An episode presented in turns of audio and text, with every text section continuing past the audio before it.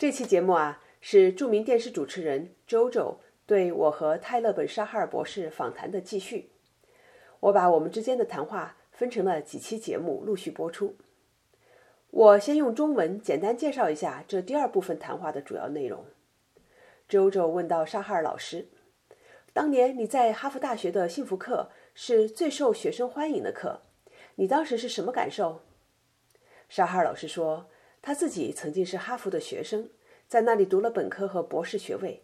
他像很多哈佛学生一样，在这所世界一流的大学里啊，并不快乐，并且呢，有大量的研究证明了，金钱和成功不能给我们带来持久的幸福。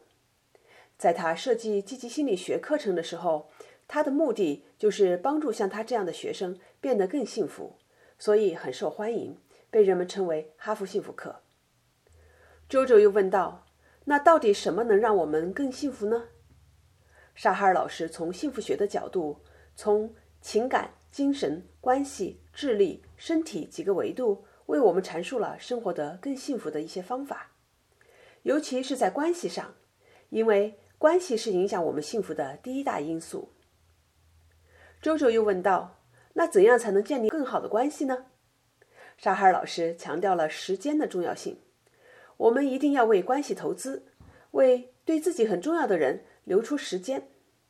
他还引用了诺贝尔奖获得者 Daniel Kahneman 的研究，告诉我们，在和我们关心的人在一起时啊，一定要专一，要专注在一起的体验和这段时间上，不要同时想着或者做着其他的事情。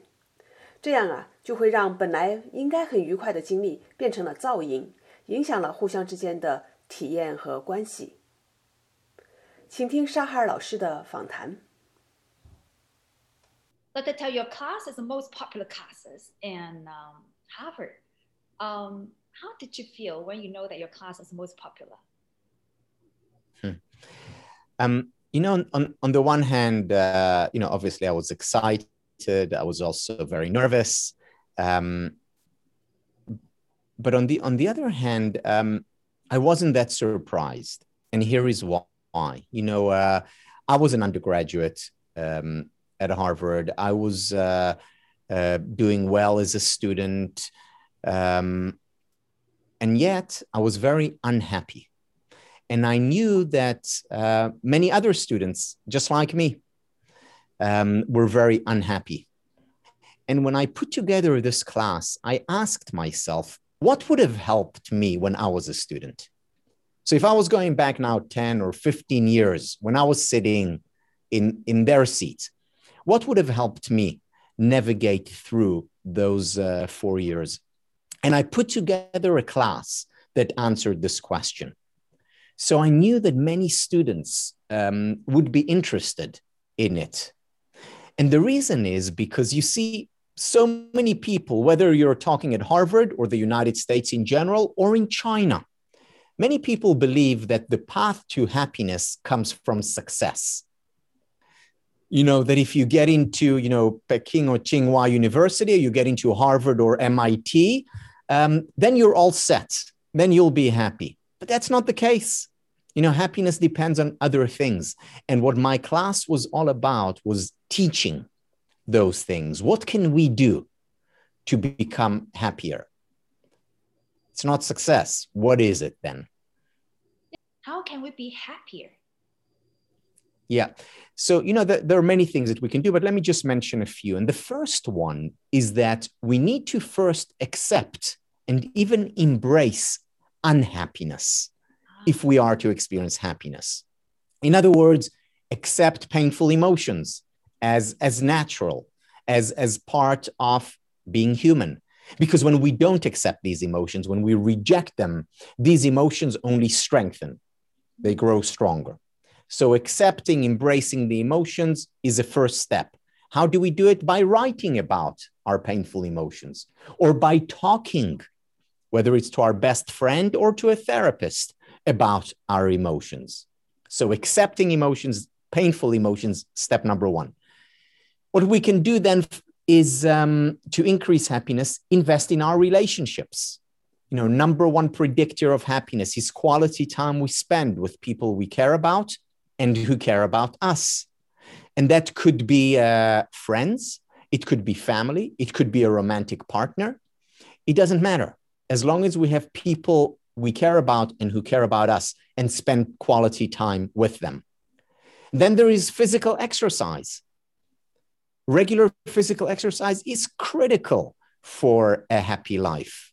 Uh, it's not enough to just think about happiness or to write or to go to a therapist. That's not enough. We need to be physically active if we are to fulfill our, um, our potential for happiness. And just one more thing to learn. Learning, asking questions, being curious contributes to happiness. And you know what, JoJo? This research just came out recently showing that people who ask questions, who are curious, who learn, are not just happier, they also live longer. Wow. So it contributes to our mental health and to our physical health. Wow, that's a really, really good finding. Thank you so much. You said that relations is the number one to contribute to happiness. Can you tell us how to yes. relations with people? Hmm. No, um, the most important thing when we um, build relationships is to give it space, to give it time. You know, in our world today, we're in so much of a hurry. You know, we're, we're running around, we're trying to get more done in less time. And what's essential if we are to create healthy relationships is to slow down, to take time to spend, whether again it's with our best friend, or whether it's with our sibling, or whether it's with our lover, or whether it's with uh, um, with, with our parents or our colleagues at work. Time is essential. Now, not just any time, time when we're focused on the relationship. Because today you see so many couples together, or you see so many friends together, but they're on the phone at the same time. You know, they're texting, or they are uh, distracted by something else. And that doesn't help relationships. When we are with another person, we need to be with the other person, fully committed so it's not just time, it's quality time that we need to spend with the other person. And I just want to give you one, one example from, uh, from a study. This was a study that was conducted by Daniel Kahneman. Daniel Kahneman is a psychologist and also a Nobel Prize winner in uh, economics.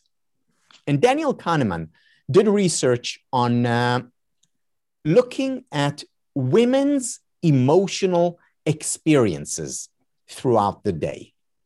Women's emotional experiences throughout the day. So, for example, how do they feel when they are at work? How do they feel when they are um, uh, shopping? How do they feel when they are with their kids, if they have kids? How do they feel when they're uh, with their partner, if they have a partner? How do they feel when they are, um, you know, doing chores at home or watching a movie? Throughout the day. And the most surprising results of this study was that these women did not particularly enjoy spending time with their children. Now, when he probed further and asked further, it wasn't that these women did not love their children. Just about all of these women cared more about their children than anything else and yet they didn't enjoy the time they spent with them. Why? Because when these women were with their children, they were not really with their children, meaning they were physically there, but at the same time they were on the phone or doing work or thinking about what they did earlier or what they have to do later. So they were not fully present. Now, if these women were only spending time with their kids, that would have been different. But because they were multitasking, trying to juggle many balls at the same time, they ended up enjoying nothing. Think about the following analogy. Let's say you're listening to your favorite piece of music. And um, you know, if, if, if, if your favorite piece of music was the same as mine, you would be listening to Whitney Houston's And I Will Always Love You. It's my favorite song. And you're listening to that song with your eyes closed. And afterwards, you're asked to evaluate it. One to 10, how good is it? It's your favorite, so you give it a 10. And then let's say you listen to your favorite, most favorite piece of music. And if you were listening to my second most favorite, you'd be listening to Beethoven's Fifth Symphony. Ba, ba, ba, bum, that music. And then you rate it on a scale of one to 10, and let's say you give it a, a nine and a half. And then for the ideal experience, you take these two pieces of music and you play them together. Whitney Houston and Beethoven together. What do you get? 19 and a half? No, not a 10, not even a five. It's noise. And that is modern life for you. When we try to bring many things together at the same time, what we experience is noise. And even the most important thing in our life, like relationships, suffer because of it, because we try to do too much in too little.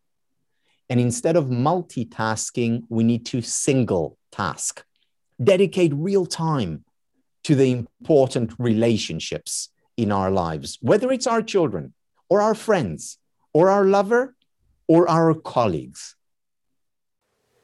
请关注我的栏目，喜马拉雅上 听 Michelle 讲述美国故事，或者我的微信视频号 Michelle 幸福中心，继续收听我们和幸福学之父沙哈尔老师关于幸福的对话。